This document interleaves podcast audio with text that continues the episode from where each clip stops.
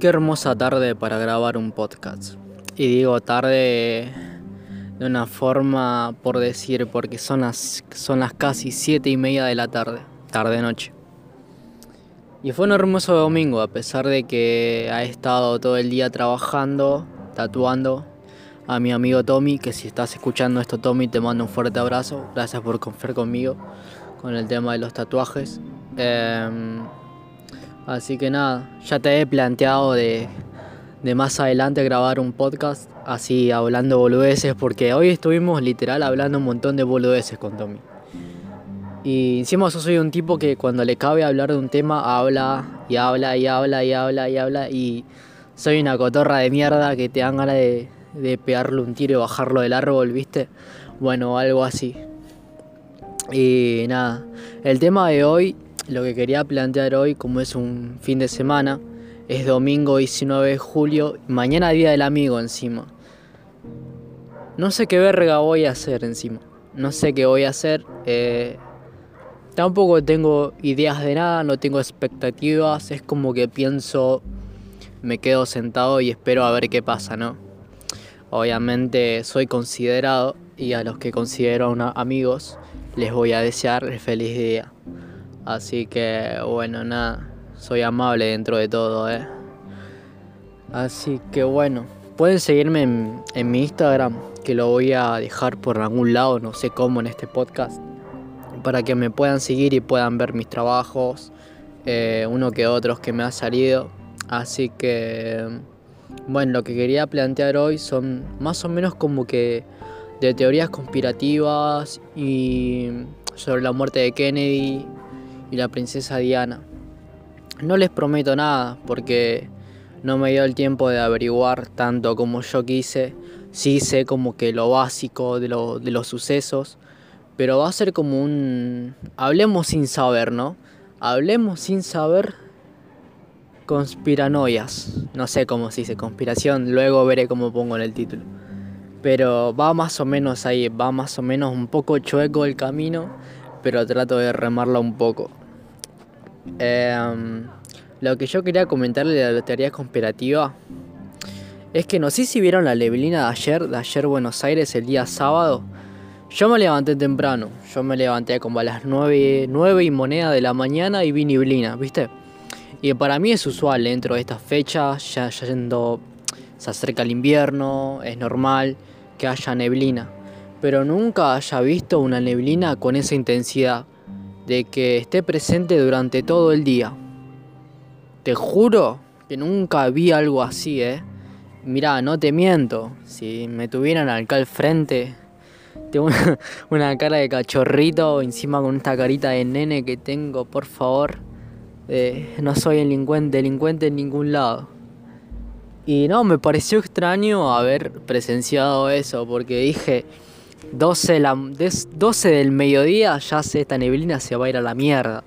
Se va a salir un sol, viste, y todo re hermoso, todo despejado, pero no, guacho. Estuvo con neblina todo el puto día. Todo el puto día, sábado. Y hoy digo que fue un domingo re hermoso porque se despejó y no estuvo tanta mierda como ayer en Buenos Aires. Eh, así que bueno, ahora entramos en contexto con la teoría conspirativa. No sé si esto de la neblina lo llamaría conspiración, porque en gran parte creo que, que la tecnología, o sea, como el avance tecnológico avanzó tanto, que yo creo, ¿no? Supongamos que llegamos a este punto en donde el clima, las condiciones climáticas ya se ven afectadas, en un sentido de que ya podemos controlarlo, de que podemos controlar si va a llover, qué días van a llover, qué días no, qué días van a estar nublados. Eh, y bueno, temas así, ¿no? De que, de que la neblina ayer fue como que eh, en un sentido con un propósito. Porque si se dieron cuenta, fue de repente.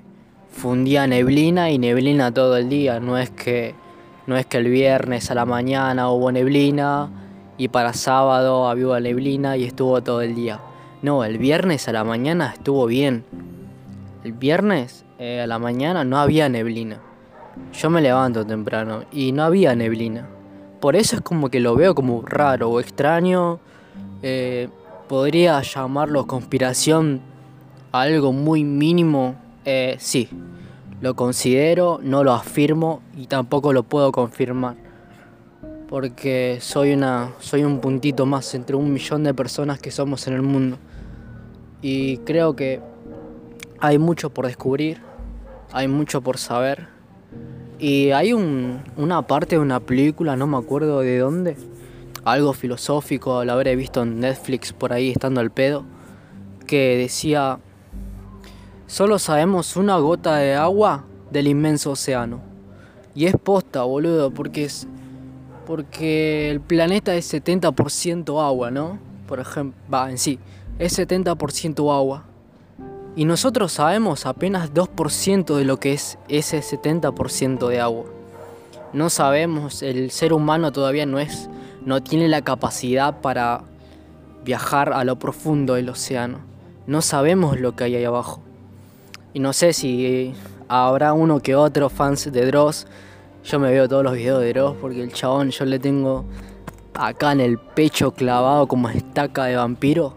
Lo tengo ahí adentro, el hijo de puta porque tiene una capacidad para escribir, para narrar, para, para expresar posta de cómo llamar a la gente espectacular. Yo quisiera tener ese don de tratar de conectarme con esa intensidad a las personas, pero no me sale porque no soy un escritor, no soy narrador, ni nada por el estilo. Incluso este podcast lo hablo como, como si nada, ¿viste?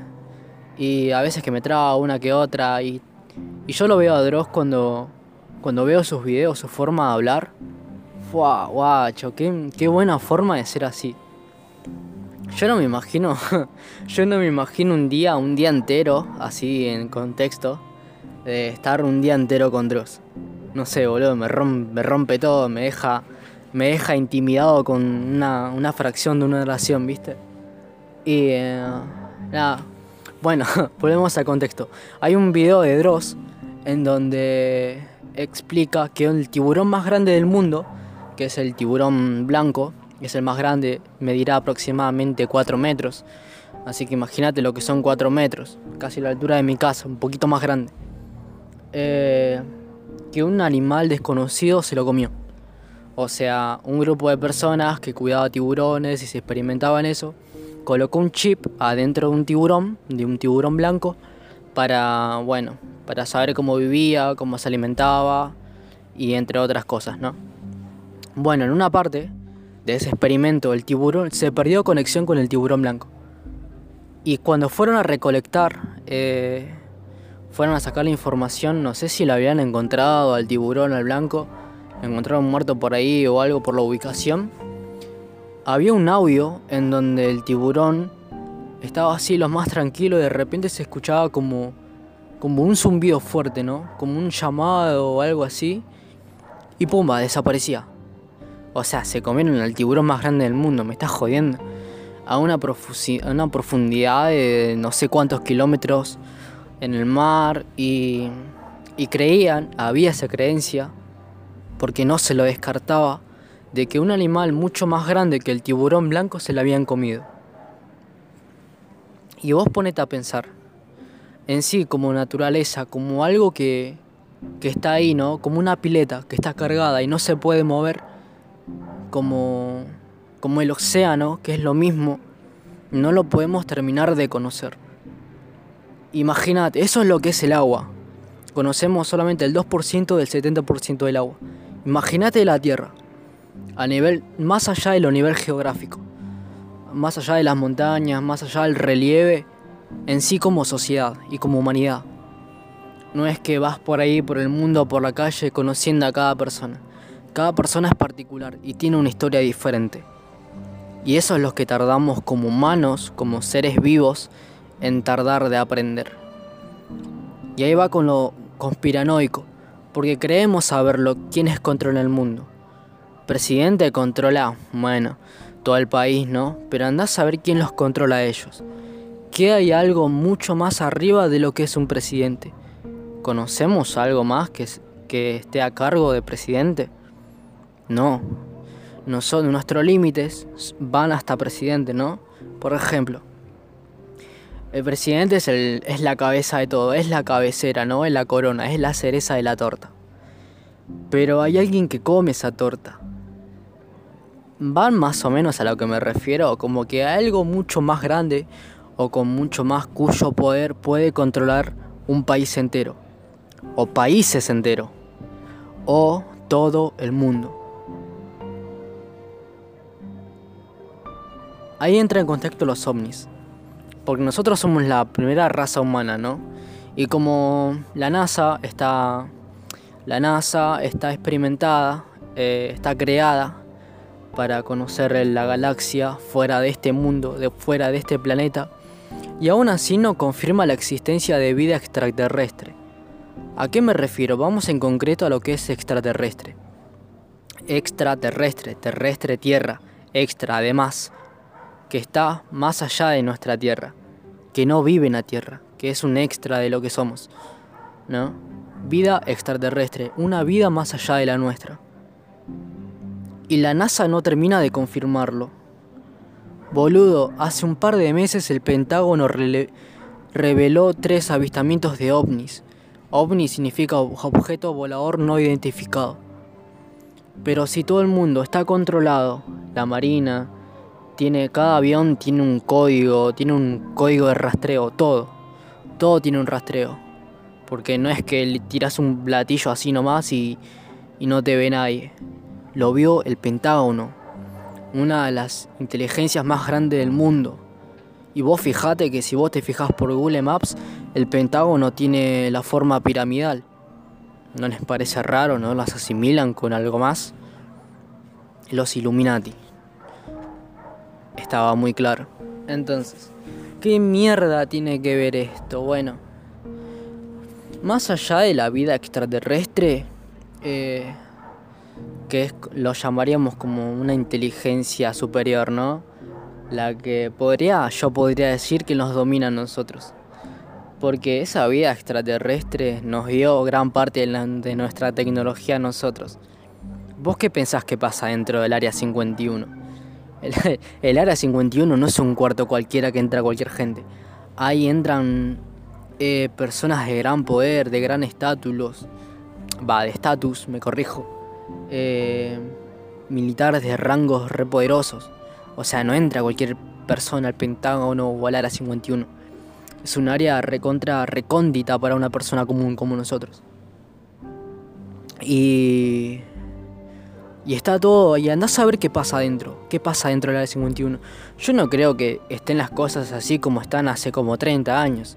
Ahí están avanzando cada día y cada día más, haciendo experimentos que ni siquiera nosotros conocemos. No sé si alguno sabe historia sobre la Primera o la Segunda Guerra Mundial que hacían esos experimentos nazis, que mezclaban perros con ratas o perros con ratas, o digo con gatos, y, y unían sus corazones, hacían experimentos horribles, horribles, horribles.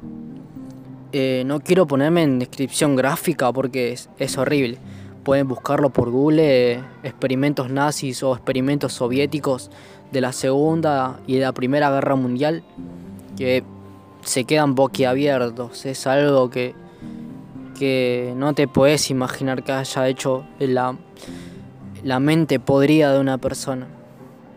Encima científicos, boludo. Gente que sabe, gente que sabe haciendo esas cosas. Eh, bueno, partiendo ahí, ¿no? De los experimentos, anda a saber qué pasa dentro del área 51. Que experimentan con lo que encuentran, porque ahí no creo que encuentren cualquier cosa. ¿Entendés? Es como que ahí hay, hay otra vida, otra clase de vida que nosotros desconocemos. No sé si vieron la, la película del hombre araña, la que sale el de traje negro, el de traje rojo y azul y el negro. Bueno, vieron que la del traje negro eh, tiene como una molécula que es como un chicle o algo así que se le pega y se hace mucho más grande, como que le contagia, no se muta. Eh, existe esa molécula. Y lo vi el otro día. No sé si será real o qué, sea un fake news. De que encontraron una molécula igual a del Spider-Man hace muchos años. Y no saben qué mierda es. no saben eh, cómo es que puede mutar, si puede hacerse mucho más grande, si te trae enfermedad o algo como eso. No se sabe, yo tampoco sé, no estuve muy informado, tampoco le di mucha pelota por el tema este de fake news. Em, pero existe, ¿no? Por ejemplo, es un ejemplo. Anda, anda a saber qué materia oscura puede existir ahí, que están experimentando, haciendo cosas nuevas. Y es algo que no, no puede llegar a la capacidad humana, porque anda a saber lo que, en contexto con la Primera y la Segunda Guerra Mundial que hacían esos experimentos recontra horribles, imagínate lo que están haciendo sumando la inteligencia que hay ahora. No es el conocimiento el mismo del que había hace 40 años, 40 años atrás. Para mí que avanzamos mucho más, en sentido mejor pero también peor. La tortura, sí, y el esclavismo, se puede hablar muy mal de ellos, pero sigue existiendo. Lo mismo podría decirse del aborto. El aborto clandestino, la tortura clandestina, experimentos clandestinos. Y esa es la mísera porquería que pocos conocemos. No conocemos nada. Y hay una frase de Sócrates que dice, yo solo sé que no sé nada. Y yo, yo me identifico, por más que yo estudie 20 años, nunca voy a terminar de conocer. Nunca voy a terminar de aprender algo nuevo. Y hay muchas cosas que, que no sabemos, qué pasa allá afuera, qué pasa acá adentro. Incluso andás a saber lo que pasa acá a la vuelta. ¿Entendés? Capaz que le robaron la semana pasada y, vos no, no estás ni enterado. Capaz que te enteras cosas tres meses después. Y es una porquería vivir en eso. Es una porquería, por eso los grandes poderes, militares, eh, presidentes, políticos, te quieren ignorante, quieren que no sepas nada, que vivas en una rutina de estudiar, trabajar, dormir y nada más, viste, aportar, gastar, que seas un consumista de mierda. Que te compres los últimos celulares y, nada, y viste, una cosa que no entiendo yo de la vida eh, es cómo te manejan con los precios. Viste, cuando vos querés, vos querés comprar un celular y te dice 7.999 pesos. Guacho, por un peso de mierda no sos capaz de poner 8.000. Y ahí influye un poco de psicología, de entrever entre un número menor y un número mayor. Podrá ser una porquería, sí, diferenciar por un número, pero eso te reafecta la cabeza. Cómo te manipulan los de allá arriba para que vos gastes y seas un consumista, que te rodees de eso. De que, de que 7.99 no es 8, porque no es un 8, es un 7,99. Cerca, pero vas a pagar esa cantidad de todos modos. Y yo no entiendo por más de parte lógica, como que nos ven re tarados, ¿no? Tipo 7.99, pero sabes que vas a pagar 8 lucas. ¿Por qué no cambian eso? ¿Y por qué nosotros seguimos comprando sabiendo que vamos a pagar más? Yo no vi a nadie que haya ido a la cajera y le pregunten, che, ¿por qué está 99 pesos y no está 100 pesos? Si total me vas a cobrar 100. La concha de tu madre. Y entendés, se pudre todo, y que pum que pan, quilombo acá, que seguridad y te echan a la mierda. ah, qué situación de mierda. Yo creo que sería una de esas personas a los 30 años, recontra egoísta, panzón de mucha birra. Che, loco, ¿por qué me vendes esto a tal precio si está esto? Y me sacan cagando, ¿viste? Ahí con los nenes, todo.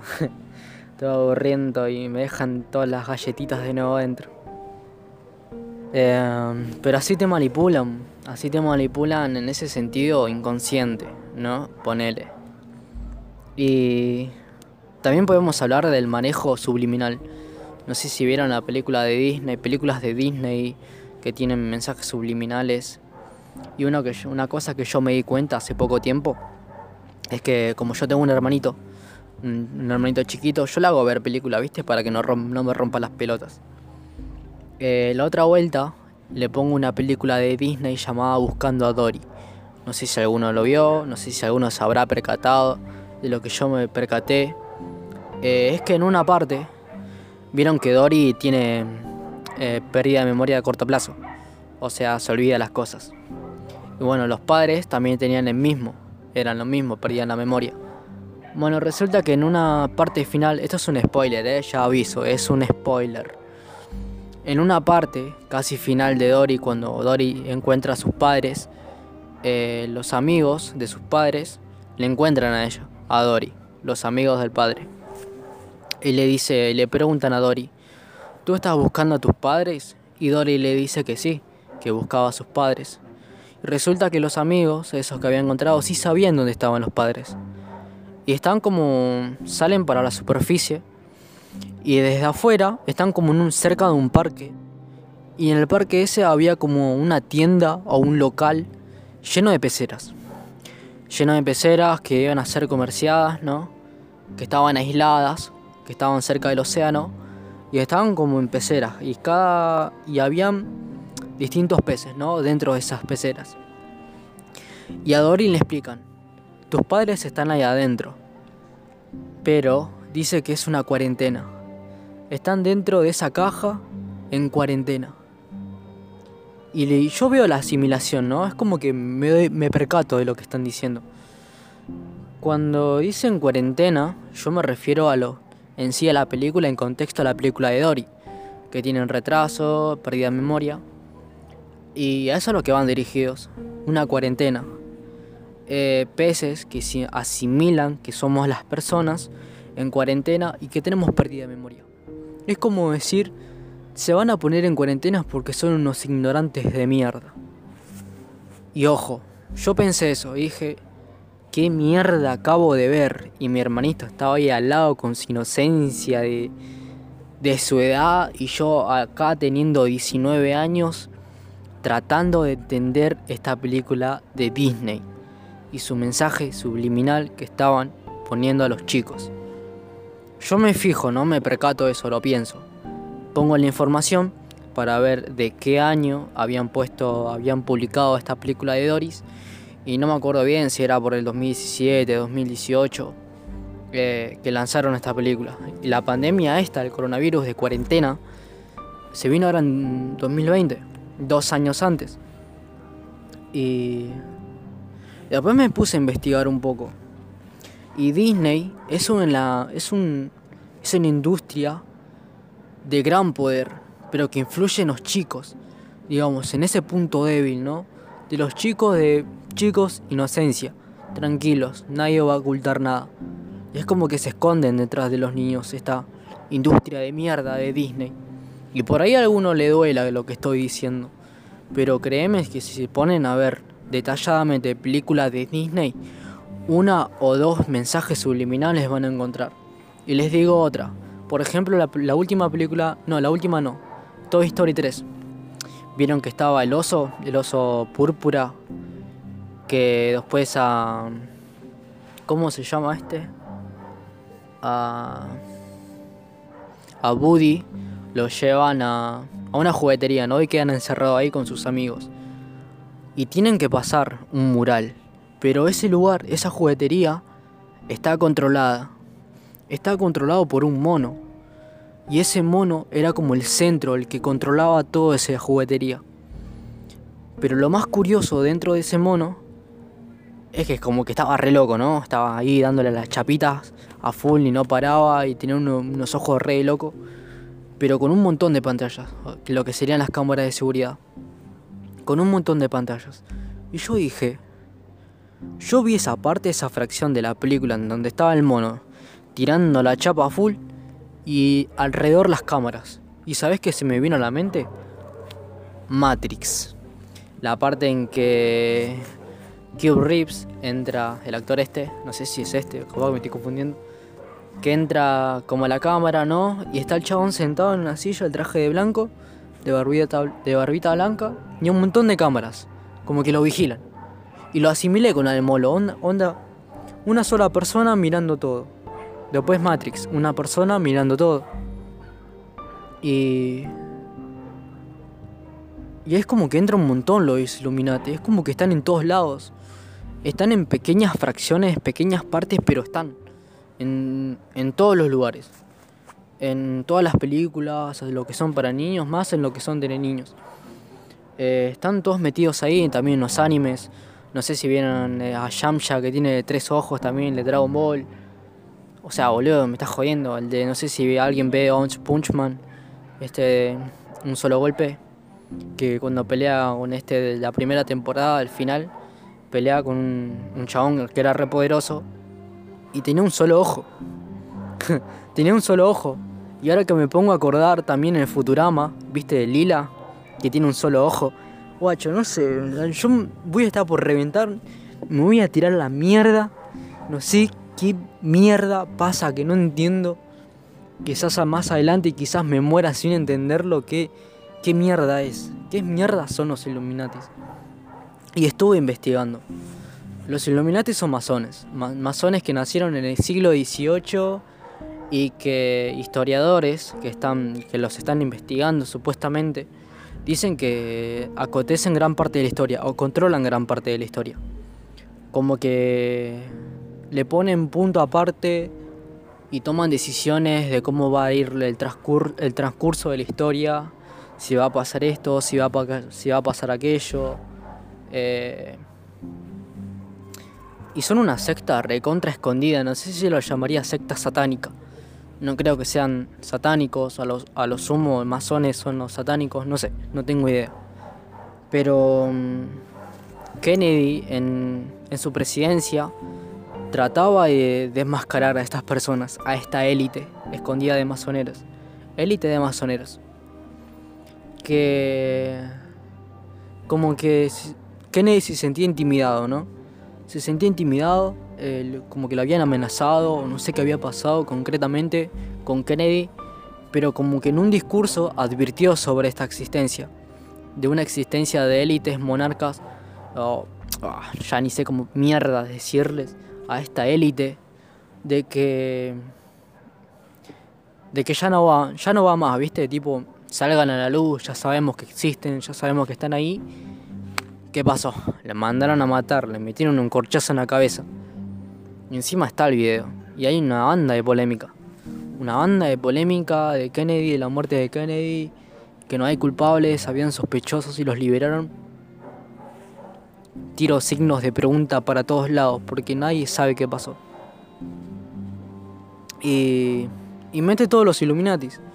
Los Illuminatis, a su traducción y los Iluminados. Eh, que aparecen en el billete del dólar, en, el de un dólar.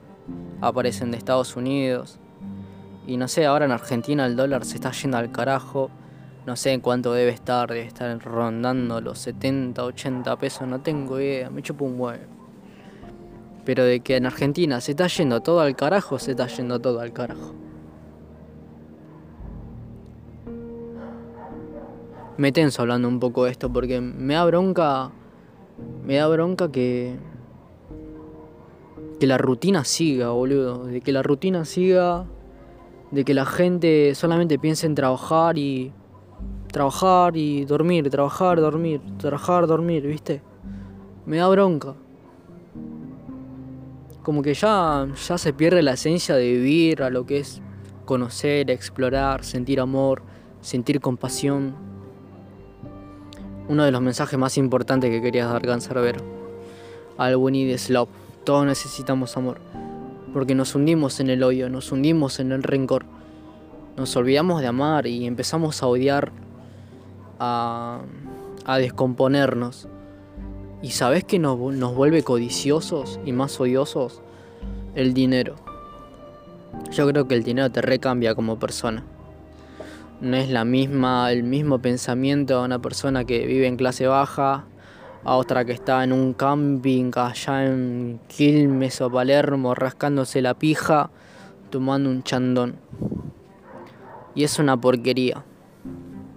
Yo tendré 5 millones, tendré 10 millones de dólares y créeme que me pinta la de, Don, la de Robin Hood y se la doy a los pobres, boludo. Porque me da bronca que no existe, no exista su humildad. Ojalá todo esta mierda termine. Y abro, los y abro los brazos y trato de estirarlo lo más que pueda, como tratando de abrazar al mundo y decir todo va a estar bien. Igual, ahora que me pongo a pensar, ¿no? Como que los Illuminati nos quieren re ignorantes y, y toda la bola. Mató a Kennedy, ahora vamos a hablar de la princesa Diana. Pero ponle que los Illuminati nos quiere ver re abajo. Onda, nos quiere ver que nos moramos de enfermedades cardíacas o de obesidad, como en las películas de Wally. que están todos gordos así, van en sillas volantes, qué sé yo, y no haces una mierda. Ponele, ¿no? Pero también existe esa luz que como que quiere saber que todo salga a la luz, que se sepa la verdad, que maten a esta gente y lo asimilo mucho con las películas, así de peleas, como que la batalla entre el bien y el mal, ¿viste? Onda, onda Scooby-Doo. Así que van todo inocente el grupo de amigos y hay otra persona, hay monstruos así que atemorizan a las personas, que hacen el mal, ¿no? Y al final del capítulo siempre los terminan encontrando. Y son gente como nosotros. Por más que sean un fantasma, siempre son, siempre son proyecciones de lo que realmente somos nosotros como personas. Por ahí no existe nada, no existen los alienígenas, no existen los monstruos, no existe tales cosas como, como se dice, sino que somos nosotros mismos inventando o proyectando falsas expectativas de cómo somos. De todas formas, la luz siempre va a ganar. La luz va a ganar, todo, todo se va a iluminar, así como iluminarse a uno mismo. Y lo que pasó en Inglaterra o en Gran Bretaña sobre la princesa Diana es que Diana era, era reamada, era como Evita Perón en Argentina. Me estoy informando, perdón. Eh, la princesa Diana era como Evita, ¿no? Evita Perón, así, toda requerida, reamada. Y uno de los conflictos de Diana es que odiaba a su madre, o a su abuela, me parece que era la que hoy actualmente es reina de Inglaterra, la vieja esa de mierda, que no se muere más como Mirta Legrand. Eh, era Diana era ramada y después de un conflicto de, con su madre o con su abuela, no sé qué es, eh, iba yendo a su casa con su marido, que era un millonario de Dubai, era árabe, procedencia de árabe. Iban en un coche con, con un conductor profesional de, carreras. O sea, estaban en un auto la princesa Diana, un millonario de, de Dubái y un piloto profesional de autos conduciendo en un túnel y chocan. Y chocan, boludo. es que me da risa que, que, que, que, sea tan estúpido, boludo. O sea, no, no puedes morir en un, en un túnel así nomás atropellado con el mejor conductor. Que esté la princesa Diana y que esté un millonario de Dubai y que choquen. No, no te la puedo creer.